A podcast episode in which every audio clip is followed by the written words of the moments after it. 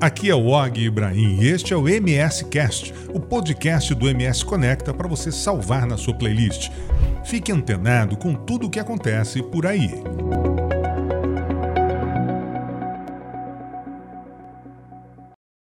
Olá, seguidores do MS Conecta, estamos de volta mais uma semana com o MS Cast, que é o podcast aqui que você acompanha toda semana com papos interessantes, com pessoas interessantes né, que trazem todo tipo de informação é, para você, seja entretenimento, seja informação sobre política, economia, né, sobre tudo que nos cerca, tudo que está à nossa volta. E hoje eu tenho a honra de receber aqui né, o presidente eleito da OAB de Mato Grosso do Sul, Luiz Cláudio Alves Pereira, mais conhecido como Bito Pereira, que vai bater um papo, vai conversar com a gente, falar um pouco desse mundo do direito e das propostas, né? Na verdade, já não mais propostas, mas as ações que ele tem para implementar aí é, nesse próximo triênio no seu é, mandato no, como presidente da OAB. Bito, seja bem-vindo aqui ao MS Cast. Obrigado por dedicar o seu tempo aí a bater um papo com a gente. Eu que agradeço, Og. Prazer, uma honra estar aqui. É já estivemos em outras oportunidades falando de OAB e agora já como presidente, uma honra estar aqui com você novamente. Muitíssimo obrigado pelo convite. Bacana. Vou começar falando um pouco da eleição, Bito. É, foi uma eleição difícil para você? Você concorreu é, com duas advogadas, mulheres. A mulher tem uma força hoje muito grande é, no direito. Como é que você é, viu essa disputa esse ano? Sem dúvidas foi um desafio. É, uma campanha do OAB é sempre desafiadora.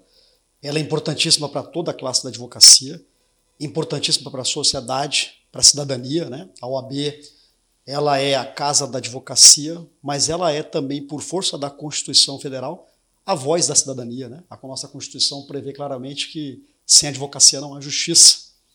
Então é sempre um momento importantíssimo para todos, advogadas, advogados e para a sociedade de uma forma geral. Foi sim uma campanha difícil, é, uma disputa acirrada, como é naturalmente sempre uhum. nas eleições do OAB, mas eu sempre me pautei por propostas, por ter uma postura serena, respeitosa e sempre procurei debater ideias, ideais e propósitos. E por isso, creio que a advocacia nos deu a maior votação da história de mais de 40 anos do OAB de Mato Grosso do Sul. Tivemos a nossa chapa 4.410 votos. E essa é uma vitória que eu sempre conjugarei no plural. Nós vencemos, a chapa, então denominada Mais OAB, venceu. Nós temos, tivemos uma chapa né, formada por mais de 90 profissionais da advocacia, advogados, uhum. advogadas gente, de todo né? o estado de Mato Grosso do Sul, de todas as áreas da advocacia, da advocacia privada, da advocacia pública. Então, uma vitória verdadeiramente democrática e que mostra que trilhamos um caminho correto ao pautarmos a nossa campanha por propostas, ideias ideais. Você, é, você já fazia parte, de uma certa forma, da direção né, desse último grupo que estava na direção, na presidência é, do OAB, como membro do, é, de um conselho. É, você acha que isso ajudou um pouco mais assim? O trabalho que foi desenvolvido ao longo desses anos ajudou um pouco mais nessa eleição? Eu creio que a trajetória de mais de 20 anos que eu tive trabalhando em prol, em prol da advocacia, é, desde o início da minha vida profissional, eu comecei na OAB muito jovem, com 22 anos de idade, sendo o primeiro presidente da história da Comissão da Jovem Advocacia de Mato Grosso do Sul. É, fui advogado da OAB de Mato Grosso do Sul, muito jovem. Fui para o Conselho Federal, para a Escola Superior da Advocacia, e esse trabalho, essa trajetória, que é uma, algo que eu fiz sempre com muita paixão, dedicação, algo que sempre tocou meu coração é trabalhar pela advocacia no OAB, ela certamente foi medida nessa eleição. Em qualquer eleição, seja uma eleição política normal, uma eleição uhum. de OAB, naturalmente os eleitores buscam saber a biografia do candidato, o que ele Sim. fez, qual é a história que ele tem. E a minha estava aberta a toda a advocacia. Inclusive, eu fiz questão de contar essa história para demonstrar que a, a, escolha do meu nome não foi uma criação de um Sim. produto de marketing ou algo acontecido no período eleitoral. Foi uma escolha natural, sempre num processo coletivo. Né? Ninguém se autoproclama candidato a nada. Isso Sim, não existe. Claro. É uma escolha, né? De, uma escolha. Um grupo. E essa escolha se pautou naturalmente pelo trabalho que eu fiz sempre coletivamente. Nada na vida se faz isoladamente, na OAB também não. Essa expressão que usa-se muito hoje, né? Do self-made man, eu realmente não acredito nisso. É, é, claro que é uma expressão americana para dizer daquele que por si só Sim, é, alcança prosperidade. Superar okay, os obstáculos. Mas é, eu não acredito nisso. Eu acredito que todos nós, em qualquer área, você na sua área, eu na minha Sim. área, qualquer profissional na vida só progride com a ajuda, com auxílio daqueles que nos cercam. Né? Então, Exatamente. eu acho que a minha história foi importante, mas sempre é uma vitória de um trabalho coletivo. Inclusive, no, no filme do Schumacher, ele diz isso, né? ele fala que ninguém ganha uma corrida sem equipe. Então, acho que é mais ou menos, a nossa vida é mais ou menos por aí. Agora, falando da, da, da, sua vida pessoal, você falou em crescimento e tal, você é, foge um pouco daquele cenário onde geralmente os filhos seguem as carreiras dos pais. Geralmente no direito acontece muito isso, né? O filho que, que herda do pai a paixão pelo direito, pela advocacia e vai ser advogado também, né? herdando escritórios, né? toda aquela estrutura. Mas você não. Né? Você vem de, de uma família onde seu pai não era ao contrário, não era advogado e tal. Então, como é que nasceu essa paixão pelo direito? Bom, é, usando a expressão que você mencionou, se eu, aspas, herdasse a carreira do meu pai, eu seria paraquedista. Verdade. meu pai é paraquedista. Militar. Ele foi primeiro da Brigada Militar de Paraquedismo e depois paraquedismo civil há, há quase 50 anos. Meu pai completou 73 anos de idade uhum. é, no mês passado, em dezembro e continua em atividade no paraquedismo até hoje. Até hoje. Com 73 anos de idade. Olha, até hoje. Né? Salta frequentemente. Com frequência. Então, se eu fosse herdar a carreira do meu pai, eu seria um paraquedista. Eu fiz isso já com meu pai, é, claro, é, ainda muito novo na minha infância, depois na minha adolescência, mas é, a escolha pelo direito, como você bem disse, não, eu não sou de uma família que tinha alguém com tradição na área, não tinha sequer um advogado da minha família, ninguém. A minha mãe é professora, hoje aposentada da rede pública de ensino, meu pai uhum. era paraquedista. E é, isso é algo, algo que intuitivamente, desde muito novo, eu tinha é, na minha mente a ideia de ser advogado. E eu, eu fui estudar direito, fui para a faculdade de direito, não, nunca pensando em um dia prestar um concurso para seguir uma carreira de magistratura, do Ministério Público, ou defensoria, ou qualquer carreira que carreira não fosse de... a advocacia. Então eu digo, tem uma diferença entre estudar direito e querer ser advogado. Né? Porque estudar direito lhe possibilita Sim, um leque infindável. delegado, de, promotor, de, juiz. De belíssimas carreiras. Sim. Né? A, a, faculdade de direito possibilita isso, que você tenha é, infindáveis oportunidades de uma profissão digna, de uma carreira digna. Uhum. Mas no meu caso, eu sempre só tinha algo em mente que era ser advogado, desde muito novo. Mas essa inspiração veio de alguma coisa e tal? Não, o desejo pessoal de defender as pessoas, não sei. Talvez por isso, é, de sempre é, pensar, é, ter um senso de justiça desde muito novo, de buscar justiça que eu digo na acepção mais ampla da palavra, né? Uhum. justiça nas relações pessoais, justiça nas relações familiares, na, no ideal maior de justiça que nós, todos nós devemos ter, que é um mundo igualitário. Isso sempre eu tive na minha mente, é, sobretudo, evidentemente, pela formação que eu tive na casa dos meus pais e depois pela formação que eu tive é, na escola. Né? Eu tive o privilégio, eu, estudo, eu comecei estudando numa escola estadual, uma escola uhum. pública, onde a minha mãe era professora e foi alfabetizadora por quase 30 anos. Isso aqui em Campo, aqui aqui em Campo Grande. Grande escola Lúcia Martins Coelho. Ah, Lúcia Martins. Conhecida por todos Sim. ali na Rua Bahia. Na Bahia. Aliás, hoje é um prédio vizinho ao Fórum de Campo Grande. Né? Sim. Eu comecei estudando ali, na escola estadual, e quando eu estava na sexta série, aos meus 12 anos, eu fui para o Colégio Dom Bosco, porque eu, o Colégio Dom Bosco tinha um programa de bolsistas para atletas. É, estudar no Colégio Dom Bosco na realidade financeira dos meus pais era impossível. Tinha, um colégio, colégio sempre foi um colégio elitizado, né? Mas tinha algo muito interessante que era possibilitar, possibilitar alunos que tinham bom desempenho escolar e bom desempenho esportivo estudar como bolsistas. Uhum. Eu já praticava judô e futebol eh, com muita intensidade, e aí eu, eu fui para o Dom Bosco, fiz uma seletiva e por ser bolsista de esporte, eu consegui estudar lá. E por que eu estou te dizendo isso? Porque você me pergunta de como isso nasceu, desse senso de justiça, desse senso de querer fazer o bem. Eu acho que a formação salesiana na minha vida foi muito importante. Né, a, a, formação do, do, Colégio Dom Bosco eu, eu guardo Vem com, com muito carinho. Religiosa, uma formação religiosa, familiar, e uma relação é, de fraternidade, uma relação humana, de você ter empatia pelas pessoas, de você saber que você pode ocupar espaços, trabalhar e progredir sem, sem necessariamente estar competindo a todo momento. Você pode fazer isso é, junto com pessoas na sua vida. E eu sempre tive esse espírito de buscar ter uma, um ideal de vida muito humanitário, muito fraterno. Né? E isso vem dessa formação que eu tive. Eu agradeço muito essa formação. Você falou de, de esporte, né? Que você era bolsista de esporte no, no Dom Bosco. Você teve uma ligação muito forte com o esporte, né? Com o judô. Inclusive se tornou faixa preta é, muito cedo, né? Sim. É, é, e isso, eu queria perguntar. Geralmente o esporte nos conduz para uma vida um pouco mais, né? Assim, é, é, disciplinada e tal. Aconteceu com você também? Quer dizer, o esporte te deu uma visão diferente da vida, que te fez seguir um caminho um pouco mais disciplinar, uma coisa assim? Og não só me deu, como até hoje, isso é muito presente na minha vida. A formação que eu tive no esporte, sobretudo no judô, como você disse, eu, eu me dediquei ao judô muitos anos na minha vida. Com 16 anos eu era faixa preta, comecei a dar uhum. aula.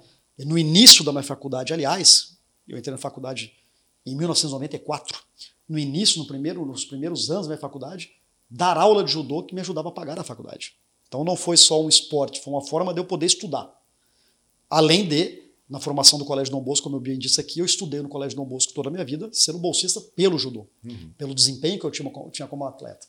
E especialmente essa, o, o, judô, ele tem uma atividade esportiva, né? e no Brasil ele é muito importante porque a, o judô é o esporte que mais deu medalhas olímpicas ao Brasil. É Nós temos uma história muito rica de Sim. atletas olímpicos no judô, é, muito forte, né? pela tradição né? da cultura japonesa que é tão forte para o Brasil, especialmente em Campo Grande, né? Especialmente em é, Campo Grande, é, né? Inclusive uma das maiores colônias, Sim. né? Então isso está presente não só no esporte, mas na nossa culinária, né, nos nossos costumes. E, e, essa filosofia do judô é muito importante porque ela, ela, além de ser uma atividade esportiva, é uma atividade que te possibilita uma filosofia de vida Sim. baseada numa regra é. que eu levo, eu levo para minha vida toda. O seu empenho o seu mérito uma hora será reconhecido. Assim é no esporte e assim é na vida. Uhum. Quando você vai competir judô, eu fiz isso por muito tempo, né? quando você vê alguém competir no judô, a hora que você entra num tatame, num dojo de competição, ali é você o seu oponente e vale o que você treinou, o que você se empenhou. Ninguém vai fazer por você. Né? Exato, exato. E, e essa é uma síntese da vida. Né? No momento da minha vida, a batalha era num tatame. E a batalha no bom sentido, é uma atividade esportiva. Mas você tem que vencer pelo seu mérito. Seu professor te ensina. Mas ele não vai lutar por você. Lógico. E a vida é assim. Tudo que você, você... colocar em prática o que você Exato. aprendeu. Né? Na vida a gente aprende. A primeira escola são os nossos pais. Você aprende com seus pais. Mas eles não vão desempenhar os estudos por você, eles não vão fazer uma prova por você. Na sua vida você tem os espelhos, os exemplos, mas você tem que trabalhar e lutar por seus méritos. Você aprende com seus professores, mas quem vai para para as lutas da vida, tem que ir baseado nessa regra. Então isso sempre foi muito presente na minha vida e até hoje. Eu disse isso, aliás, durante toda a campanha, dizendo que eu sou, eu sou é, talvez a nossa campanha tenha tido um, um especial engajamento da jovem advocacia, daqueles que estão começando, porque não eu como pessoa, a figura, nada disso, não tenho nenhuma vaidade em relação a isso. Uhum. Mas aquilo que a minha vitória que acabou se concretizando, a nossa vitória, representava era quê? Para todo jovem que está começando. E isso ficou claro na campanha, porque as pessoas começaram a conhecer a minha história. Eu contava, perguntava, como você está fazendo aqui nesse momento? E eu, eu acredito nisso, eu percebia que é, o jovem advogado que está começando, que está ali pela primeira vez participando da campanha e que voluntariamente começou a me ajudar a fazer viagens, a ligar para os amigos. Por quê? Porque ali viu-se um, naquele momento, um candidato prestes a ser eleito presidente do OAB, que não nasceu em berço de ouro, que não vem de uma família tradicional, que teve que trabalhar para pagar seus estudos, que começou a sua formação numa escola pública, que não tem um pai advogado famoso.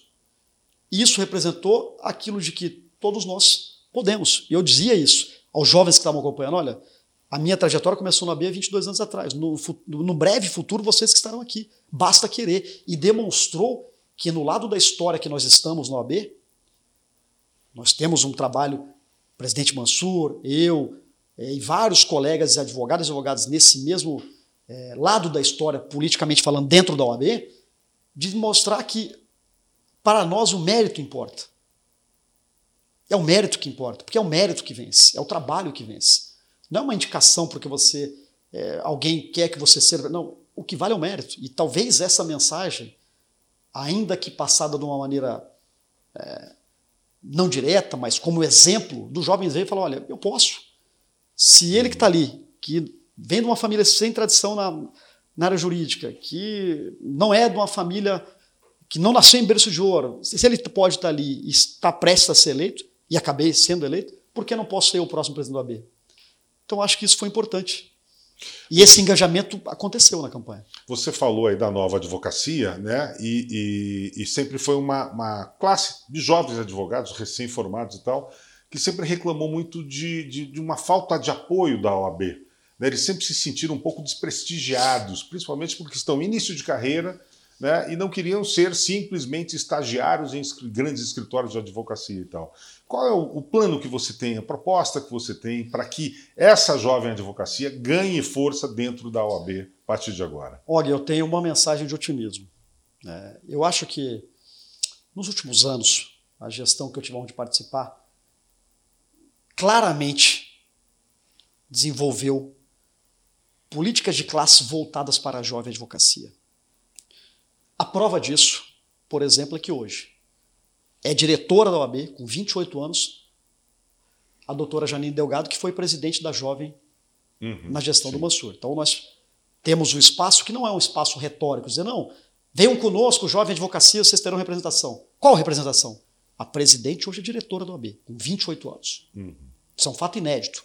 Primeira vez que dois diretores da OAB, eu como presidente e a doutora Janine como secretária de junta, saíram de uma presidência de uma jovem advocacia para chegar a uma diretoria do OAB. Nós, como Mato Grosso do Sul, levamos ao Conselho Federal um projeto que hoje é, um, é, uma, é uma realidade na advocacia brasileira, que é ter marketing jurídico de advocacia. É poder produzir conteúdo e ter presença digital. Isso um ajuda que foi a advocacia. recentemente, né? Ano passado? Há seis meses atrás. Isso. Isso, é, isso havia uma defasagem no Conselho Federal de 21 anos. Ninguém enfrentava essa pauta. Nós enfrentamos. Nossa gestão, o AB de Mato Grosso do Sul. Não foi algo levado ao Conselho Federal para o Rio Isso abriu para o Brasil todo. Para o Brasil né? todo, mas isso não foi levado ao Conselho Federal para o Rio de Janeiro, para o São Paulo, para o Mato Grosso do Sul, pensando na jovem advocacia. Mas evidentemente eu tenho que pensar no futuro. E a minha mensagem é de otimismo. É, quem nos acompanha nesse momento, saiba, jovem advogado, jovem advogada, que porventura pode ouvir: olha, é, o mercado da advocacia está saturado, é muito difícil. Não está saturado. Eu lhe digo isso com convicção há sim espaço para quem queira trabalhar na advocacia começando. Nós temos é, incontáveis novas áreas do direito surgindo a cada momento, possibilitando que você esteja numa área que não era algo que existia dois, três anos atrás. O mundo está mudando digitalmente, está mudando dentro do direito também. Agora, como é que objetivamente nós vamos ajudar a jovem advocacia? Agora já, no mês de janeiro, nós estamos agora começando a nossa gestão, nós tá, estamos lançando um plano de trabalho pelo LITEC. E é, a oportunidade que você me dá de estar aqui falando é muito bom para dizer isso. Nós temos um laboratório chamado Laboratório de Inovação e Tecnologia dentro da OAB de Mato Grosso do Sul. Uhum. À disposição de todo jovem advogado, jovem advogada que esteja começando e que queira uma orientação, uma mentoria, que pode ser feita presencialmente, se você assim escolher, dentro da OAB, pode ser feita em qualquer lugar do estado de Mato Grosso do Sul, online.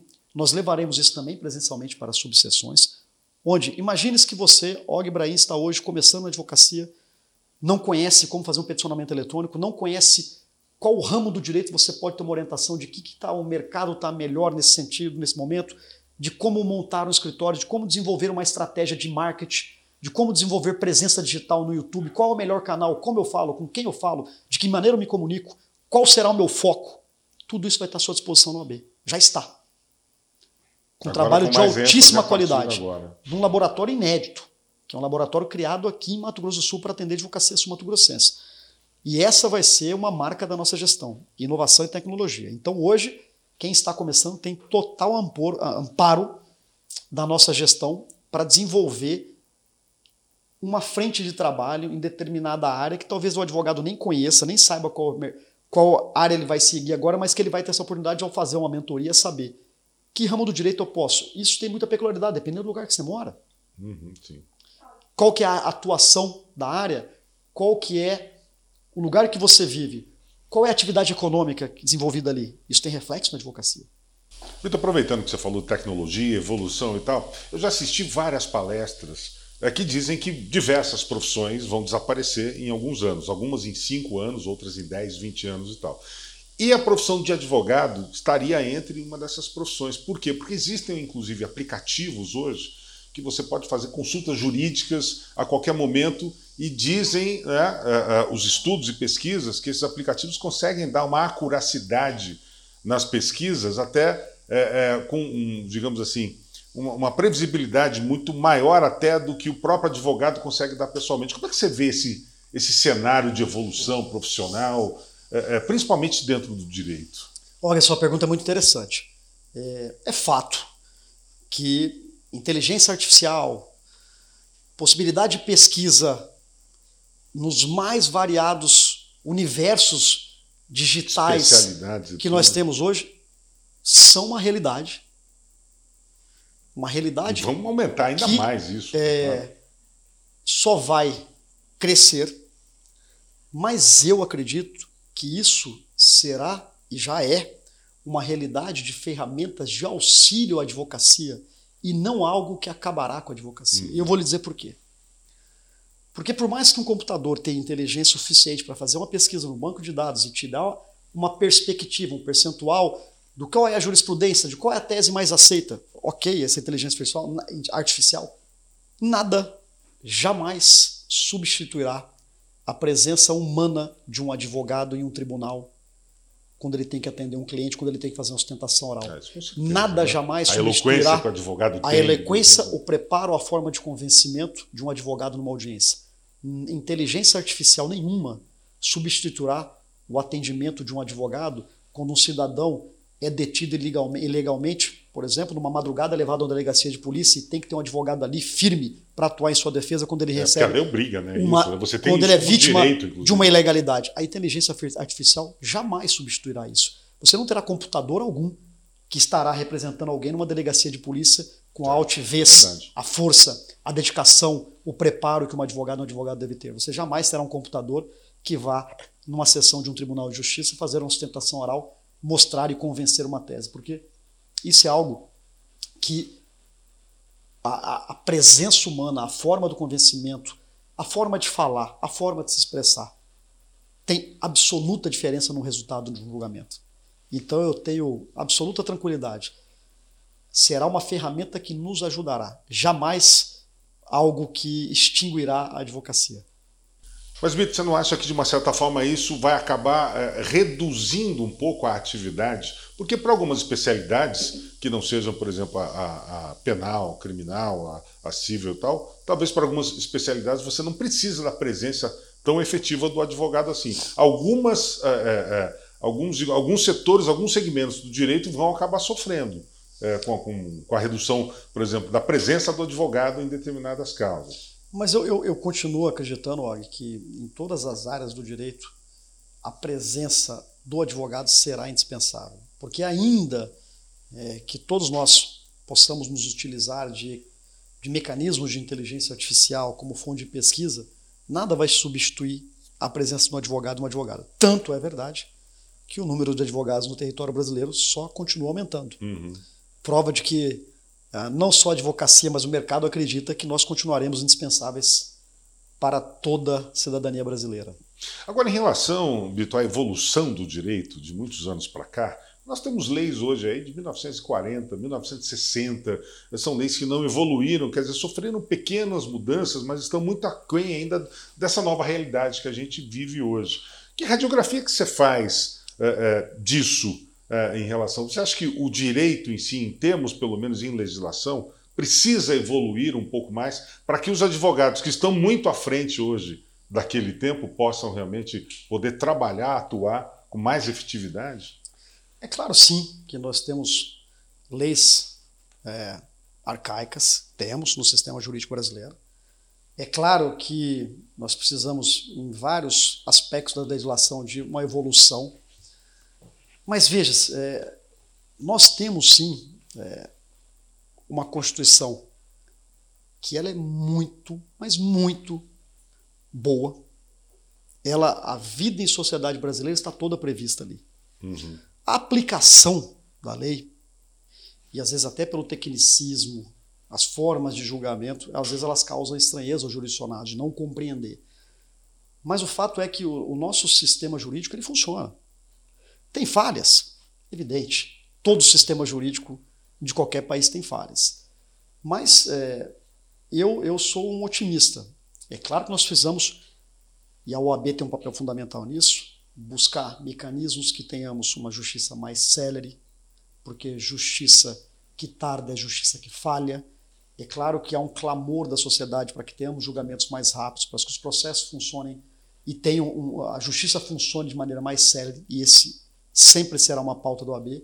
Mas eu acho que o que nós temos hoje é muito melhor do que nós tínhamos há 20 anos atrás, do que nós tínhamos há 10 anos atrás. Hum. E vamos buscar, evidentemente, na qualidade de presidente da OAB, o aprimoramento das instituições que estão dentro do processo é, e do sistema jurídico brasileiro.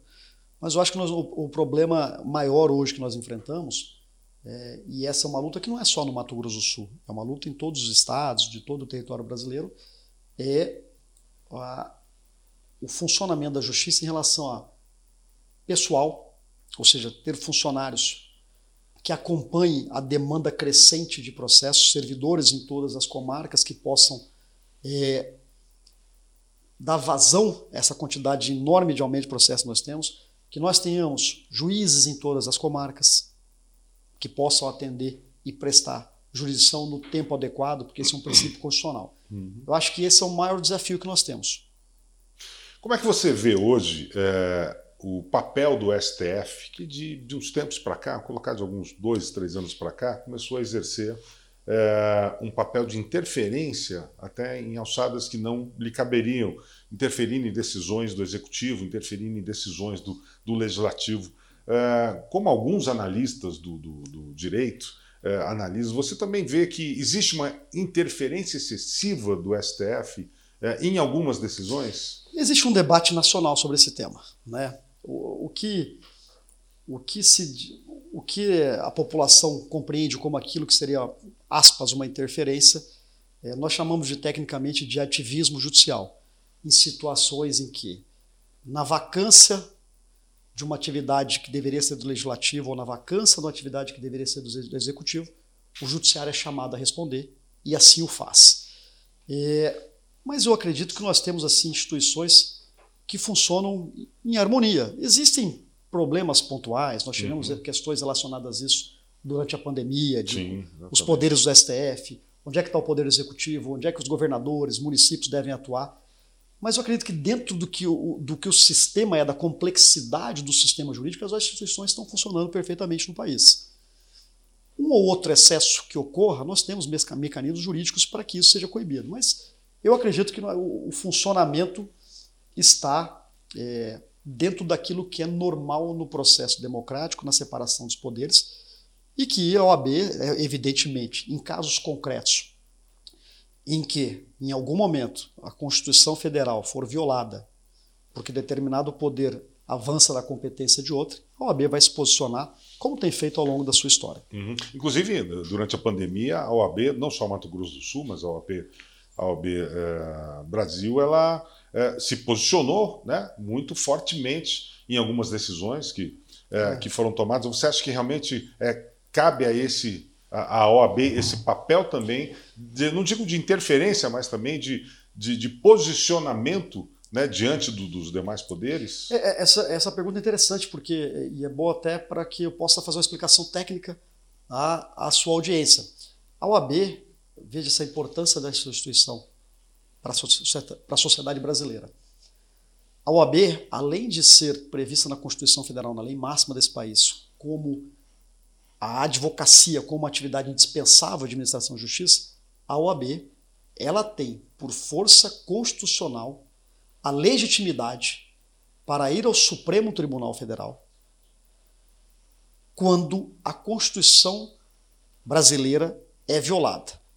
Uhum. E, e isso, é importante dizer, não é só em relação aos advogados. Não é uma instituição que tem poderes para ir ao Supremo defender somente a advocacia quando a Constituição não é cumprida em relação à advocacia. É uma instituição que tem poderes para ir ao Supremo Tribunal Federal buscar o cumprimento da Constituição quando ela é violada para toda a sociedade brasileira e relacionada a qualquer tema, desde que seja um tema relevante e de coletividade. Então, a OAB tem esse papel, esse papel é fundamental, ela vai continuar tendo. E no Conselho Federal eu tive várias experiências nesse sentido. Como é que isso funciona? É, quando você tem alguma pauta, ah, imagine-se, cria-se um novo imposto ilegalmente, e isso afeta toda a sociedade brasileira. Uhum. Nós temos comissões temáticas no AB. Nesse caso, por exemplo, Comissão de Direito Tributário. O tema chega à Comissão de Direito Tributário, prepara-se um estudo, oficia-se ao Pleno do Conselho Federal, que é o órgão máximo do Conselho Federal. É, hoje o presidente Mansur está no Conselho Federal, eu tive a honra de suceder no AB de Mato Grosso do Sul, e ele ser meu sucessor no Conselho Federal. Isso vai para o Conselho Federal do AB. No momento que o Conselho Federal do AB delibera que aquele tema tem relevância e que ele sim viola a Constituição, estou dando apenas um exemplo, sim, claro. uma questão de um tributo ilegal a OAB tem legitimidade para ir para o Supremo questionar. Então, quando eu digo que a OAB é a voz da cidadania, é de fato porque assim a Constituição prevê. E vai continuar sendo. Nós estivemos ao longo de 90 anos sempre na vanguarda das lutas mais importantes desse país, e esse papel é reservado à OAB pela Constituição e ela continuará tendo esse papel. Vitor, você acabou de ser empossado, presidente da OAB agora, posse dia 1 eh, de janeiro, e queria saber qual vai ser a é, me desculpe o termo, a sua primeira canetada, digamos assim, a primeira ação, a sua primeira determinação, Bom, a primeira ação como presidente. Eu, eu entendo o termo canetada, é claro que você está fazendo uma brincadeira. O fato é que na OAB todas as decisões nossas são tomadas por um colegiado claro. e, e a nossa primeira medida, já aqui nos próximos dias, nós vamos começar a caravana das prerrogativas. Eu, quando candidato, uhum. fui entrevistado por você e, e, falei disso. Por que esse compromisso? Eu vou explicar aqui rapidamente o que é a caravana das prerrogativas e como é que ela impacta não só a advocacia. Todo, todo advogado ele tem por disposição de lei prerrogativas, ou seja, condições de trabalho. Se um cidadão sofre uma ilegalidade e é preso ilegalmente, é levado para uma delegacia de polícia. Quando o advogado é chamado a defendê-lo, ele tem que chegar lá, o advogado, isso está previsto na nossa Constituição, está previsto na nossa legislação, ele tem que apresentar é, amplamente e defender, ele ter a prerrogativa do direito de defesa contraditória. Mas para isso, uhum. ele tem que conhecer o, o, inquérito, ele tem que saber qual é a acusação, quais são as supostas provas, ele tem que se comunicar com o seu cliente para poder saber de fato o que aconteceu. Imagine-se que esses direitos não sejam observados. Eu vou numa delegacia para atender alguém, o delegado fala: não, você não vai se comunicar com o seu cliente. Por quê? Não, porque eu não quero. É uma ilegalidade. Ele fica sem informação nenhuma. Como é que você vai apresentar uma defesa? Isso é uma violação à prerrogativa, nesse exemplo que eu estou dando. E acontece muito isso? Acontece em todo o território brasileiro. Nós temos um observatório, nós temos uma comissão de prerrogativas. Esse é só um exemplo que eu estou dando, mas acontece nas mais variadas áreas do direito. Uhum. Se o advogado não tem essa condição respeitada, ele tem o seu trabalho, a sua condição de trabalho violada e, por consequência, o cidadão está sendo mal atendido. E prejudicado, e prejudicado o seu direito. De modo que nós vamos fazer caravanas das prerrogativas, nós vamos em todas as 31 subseções, estamos começando agora nas próximas semanas. Nós vamos chegar, por exemplo, nós vamos chegar em Dourados. Vamos na sede do OAB fazer uma audiência pública, toda a advocacia vai ser convocada. Chega o doutor José em Dourados e diz: olha, aqui em determinada é, delegacia o advogado não tem direito a ver os autos. Ah, está acontecendo? Nós vamos saber o que é. Vamos levar essa situação né, ao poder constituído, às, às autoridades, sempre num diálogo sereno, mas firme, como tem que ser a postura de um presidente Sim. da OAB, para que isso seja, é, para que essas condições sejam respeitadas. Porque quando nós fazemos isso, nós não estamos defendendo apenas a advocacia, nós estamos defendendo todo cidadão que precisa de um advogado. E saibam, todo cidadão um dia precisará de um advogado.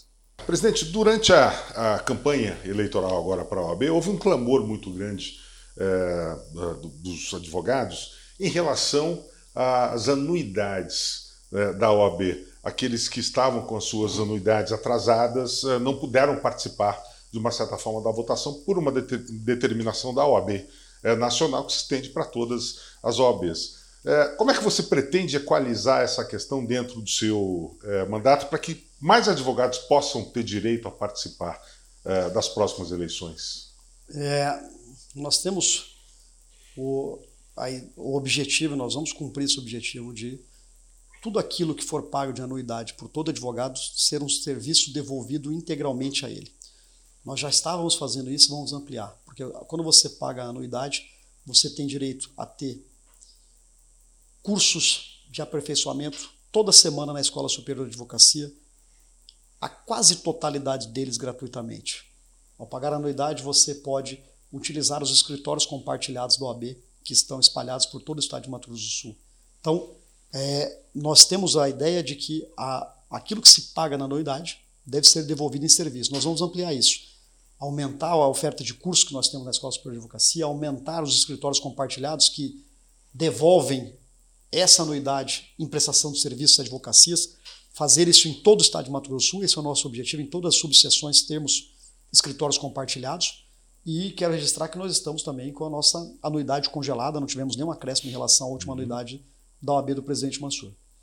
É, uma outra questão também, que eu acho que está sendo discutida dentro das OABs hoje, no Brasil todo e tal, é a eleição direta, se não me engano, para a, a, escolha do, do, do, da OAB Nacional, Conselho Federal, né? Uhum. E como é que você avalia isso? Você acha que sai ainda é, dentro desse próximo nós mandato? Temos, nós temos um compromisso é, com a, o, a, a eleição do OAB federal acontece agora na última semana de janeiro, uhum. mas nós temos um compromisso firmado com a chapa que está registrada no âmbito federal de que a pauta de eleições diretas, que o processo de eleições diretas seja pautado agora nessa gestão, para que seja votado pela advocacia no Conselho Federal. Eu defendo isso há mais de dois anos, muito antes de ser candidato, muito antes de ser presidente da OAB, sempre compreendi que todos nós, para qualquer cargo do OAB, devemos passar por um processo democrático. E eu passei por isso, uhum, por uma eleição sim, direta. Claro. Mas, infelizmente, o Conselho Federal ainda não tem esse sistema, é um sistema de, sistema de eleição indireta. Mas eu estou otimista que na próxima eleição já tenhamos uma eleição direta para todos os cargos da OAB, sobretudo o mais importante deles, que é o mandatário maior da advocacia, que é o de presidente nacional do OAB. Isso deve ser benéfico para a ordem. Não tenho dúvida, é benéfico para a ordem, é benéfico para a advocacia, para a democracia brasileira, porque nós não podemos, Og, termos uma instituição que ela defende externamente democracia e não faz isso internamente. Nós temos que defender as pautas externamente e fazer o dever de casa. Então, nós defendemos sempre a democracia, a democracia brasileira, eleições diretas para presidente, para governador, para senador, deputado federal, deputado estadual, vereadores, prefeitos. Nós defendemos isso ao longo de toda a história da advocacia brasileira. De modo que nós também temos que fazer isso dentro de casa e é fazer uma eleição direta. Estou otimista que conseguiremos. Quais são os principais desafios que você é, prevê numa administração como essa? Desafios são acompanhar inovações tecnológicas que aumentam a cada dia. E para isso nós temos um laboratório criado para esse fim. Cuidar das condições de trabalho da advocacia, prerrogativas e honorários. E na retomada dos serviços judiciais, que são indispensáveis para todos nós, os serviços presenciais, que esses serviços sejam retomados eh, na sua integralidade, na, maior, na, na maior brevidade possível, porque nós precisamos disso. Esses serão os maiores desafios nos próximos três anos. Uhum. E você já tem um planejamento para colocar isso em prática? Já temos, já temos, já estamos iniciando esse trabalho nesse exato momento. Bito, você é, me disse, falou, passou pelo esporte, é, você já está praticamente 20 anos dentro da OAB ali. Quais são os seus, seus sonhos maiores, os seus anseios maiores a partir daí? É, os meus. A advocacia, essa pergunta ela gera uma reflexão imediata, né? Mas a advocacia, é, eu, eu, eu sou tão grato à advocacia porque ela me possibilitou realizar os sonhos que eu tinha na minha infância. Né? Eu, eu sempre estive, meu pai sempre gostava de viajar com a gente, tal, na vida de paraquedismo. Eu, o meu sonho era viajar pelo mundo. É, é claro que eu ainda tenho muita coisa para conhecer, mas esse das coisas que eu sonhava em fazer, a advocacia já me possibilitou, né? Eu tenho sempre tive sonhos mais existenciais do que materiais, né? Nunca tive minhas pretensões quando eu era novo, não era assim, ah, eu quero ganhar dinheiro advogando para comprar uma fazenda ou nada. De... Nunca foi isso. E, e, que fique bem claro, é, não, não a tenho, mas enfim, não era um sonho que eu tinha de adquirir, enfim, é, bens materiais nunca foi aquilo que me despertava, sempre foi de poder viajar, conhecer o mundo, e isso eu fiz. Sonhos do ponto de vista profissional, nesse momento, é fazer um mandato de três anos trabalhando dioturnamente pela advocacia. Daqui a três anos, terminado esse mandato, é, a nossa gestão for lembrada por uma gestão que cumpriu os compromissos de campanha, que teve olhos verdadeiros para o dia a dia da advocacia, que foi acolhedora para toda a advocacia, que respeitou a pluralidade e as peculiaridades de cada local desse Estado, de que deixou uma, uma OAB de portas abertas, que todo advogado e toda advogada, quando teve um problema e foi OAB, foi recebido prontamente pelo presidente. Se eu cumprir isso, eu realizarei os, os sonhos profissionais que eu tenho na minha vida nesse momento. E do ponto de vista pessoal, continuar com saúde, para no futuro breve poder voltar a conhecer lugares magníficos desse planeta que nós vivemos.